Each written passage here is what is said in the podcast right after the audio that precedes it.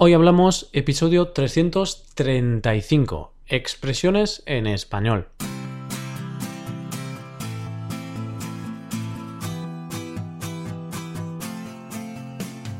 Bienvenido a Hoy Hablamos, el podcast para aprender español cada día. Ya lo sabes, publicamos nuestro podcast de lunes a viernes. Puedes escucharlo en iTunes, en Android o en nuestra página web. Y si quieres ver la transcripción y la hoja de trabajo de cada episodio, puedes visitar nuestra web hoyhablamos.com y por un precio muy económico puedes hacerte suscriptor premium. Además, también verás que existe la posibilidad de reservar clases con nosotros. Así que no esperes más y haz que tu español pase al siguiente nivel. Así llegamos a un nuevo episodio de Expresiones Españolas. Hoy vamos a volver al pasado, vamos a volver a nuestra infancia, puesto que vamos a hablar de cuentos. Bueno, no, no te voy a hablar de Pinocho, Blancanieves o los tres cerditos. Más bien vamos a tratar algunas expresiones que contienen la palabra cuento. Hoy hablamos de expresiones con cuento.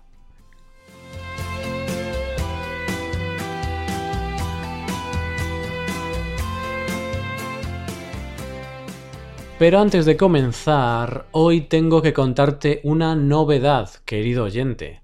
Hoy comenzamos nuestro nuevo podcast de gramática un podcast distinto dirigido a estudiantes de español desde nivel B1 hasta C1, más o menos. El primer episodio ya está disponible en nuestra web.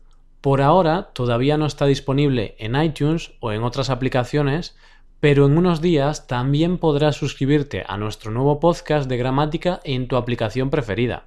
Pues nada, esa es la noticia. Estamos entusiasmados por empezar este nuevo podcast donde solo hablaremos de gramática una vez a la semana. Por favor, escucha el podcast y dinos qué te parece. Dicho esto, comenzamos el episodio.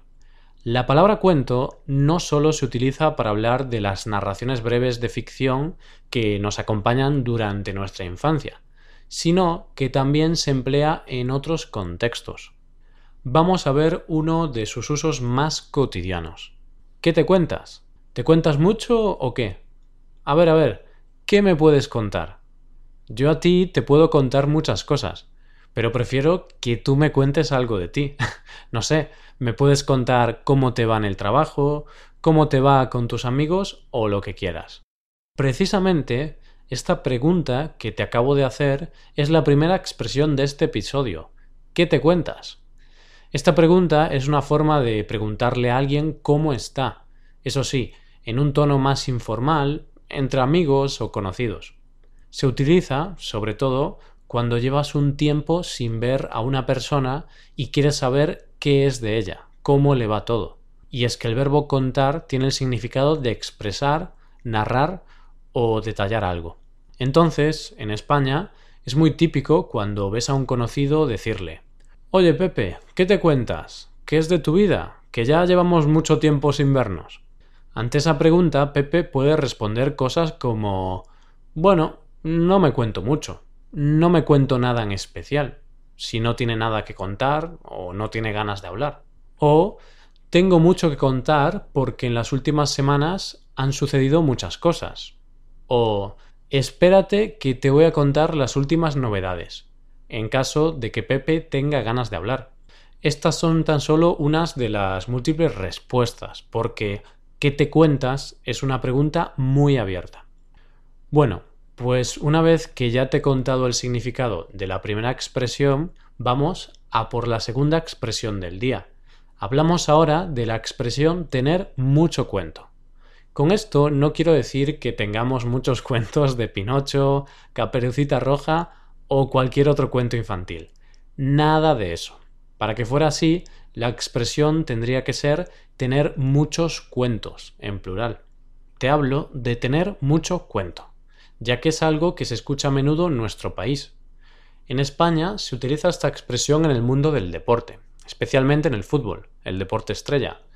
Se dice que Cristiano Ronaldo o Luis Suárez tienen mucho cuento cuando exageran una falta, cuando hacen teatro e intentan engañar al árbitro. Y es que fingir es algo que está muy relacionado con este deporte. Entonces, definiendo tener mucho cuento, podemos decir que se trata de una persona que exagera, una persona que miente o finge demasiado. Y no solo en el mundo del fútbol. Todos conocemos a esa persona que le da más importancia a algo de la que realmente tiene.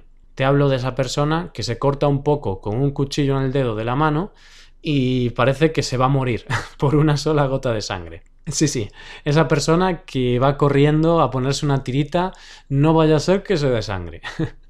bueno, dejando las bromas a un lado, está claro que estamos hablando de gente que tiene mucho cuento gente a la que también llamamos cuentista, siempre inventándose cuentos y exagerando. Ya que te estoy hablando de gente que tiene mucho cuento, voy a hablarte de algo que viene a cuento. Voy a hablarte de otra expresión que contiene la palabra cuento. Quizá no lo has notado, pero acabo de emplear la tercera expresión del día de hoy, venir a cuento. Te decía que te iba a hablar de algo que viene a cuento, de algo que está relacionado con lo que estamos hablando, en este caso, expresiones con la palabra cuento. Vamos a ver otro ejemplo. Estás hablando con un amigo y te dice, hace dos meses estuve de vacaciones en Mallorca y perdí mi teléfono en la playa. Tú le puedes interrumpir y le puedes contar una experiencia que viene a cuento con lo que te está diciendo. ¡Qué casualidad! Hace dos semanas yo también perdí mi teléfono móvil. Como ves, tú le estás diciendo algo que viene a cuento, que es apropiado para esa situación, que está relacionado con ese tema. Ahora cambiamos el verbo venir por otro muy parecido. Ahora cambiamos el verbo venir por otro muy parecido, vivir. Vamos a hablar de vivir del cuento. Esta expresión se utiliza muchísimo, sobre todo en estos años de indignación con la clase política en España y es que la opinión generalizada de los españoles respecto a los políticos es que viven del cuento. Con esto no quiero decir que vivan gracias al dinero de los cuentos que escriben, sino que se quiere decir que los políticos no trabajan y se aprovechan del pueblo. Esta es una expresión que también se utiliza en el mundo de la televisión. No sé qué pasa en tu país, pero en España hay muchos famosos que quieren vivir del cuento, es decir, que quieren ganar dinero sin hacer nada, sin trabajar. Y es que muy a menudo en las revistas españolas del corazón, de la prensa rosa, aparecen en portada los mismos famosos vendiendo exclusivas de su vida, su boda, el nacimiento de su hijo, su separación, etc. Entonces, se suele decir que estos famosos, sin trabajo reconocido y que aparecen en ese tipo de revistas, viven del cuento.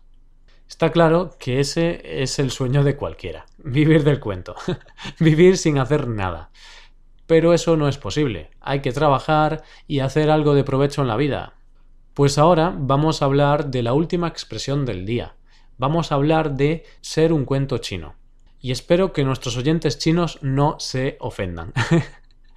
Te hablaba hace unos segundos de que muchos famosos quieren vivir del cuento y venden su vida a las revistas del corazón. En ocasiones, esas historias que venden son verídicas, pero otras veces esas historias son un cuento chino, no hay nadie que se las crea, son mentira. Así pues, si un amigo te dice que salgas de fiesta con él y te dice que vais a volver a casa temprano, le podrás decir eso es un cuento chino. Los dos sabemos que cuando salimos de fiesta nunca volvemos temprano. Hay amigos con los que salir de fiesta es sinónimo de volver a casa al día siguiente. Con esta última frase vamos llegando al final del episodio de hoy. Utilizando la frase final de los cuentos infantiles, te digo, colorín colorado, este cuento se ha acabado. Qué frase tan mítica. Bueno, en realidad este cuento no se ha acabado. No es un punto y final, es un punto y seguido, puesto que mañana volvemos con un nuevo episodio. Como siempre, antes de acabar, te invitamos a que te animes y disfrutes de las clases que ofrecemos a través de Skype. Seguro que echamos un rato en el que puedas hablar y practicar tu español. Además, te invitamos a que te hagas suscriptor premium. De esta forma tendrás acceso al contenido exclusivo de nuestro podcast. Así que para esto y mucho más visítanos en nuestra página web hoyhablamos.com. Muchas gracias por escucharnos. Nos vemos en el episodio de mañana, donde hablaremos de noticias en español. Pasa un buen día. Hasta mañana.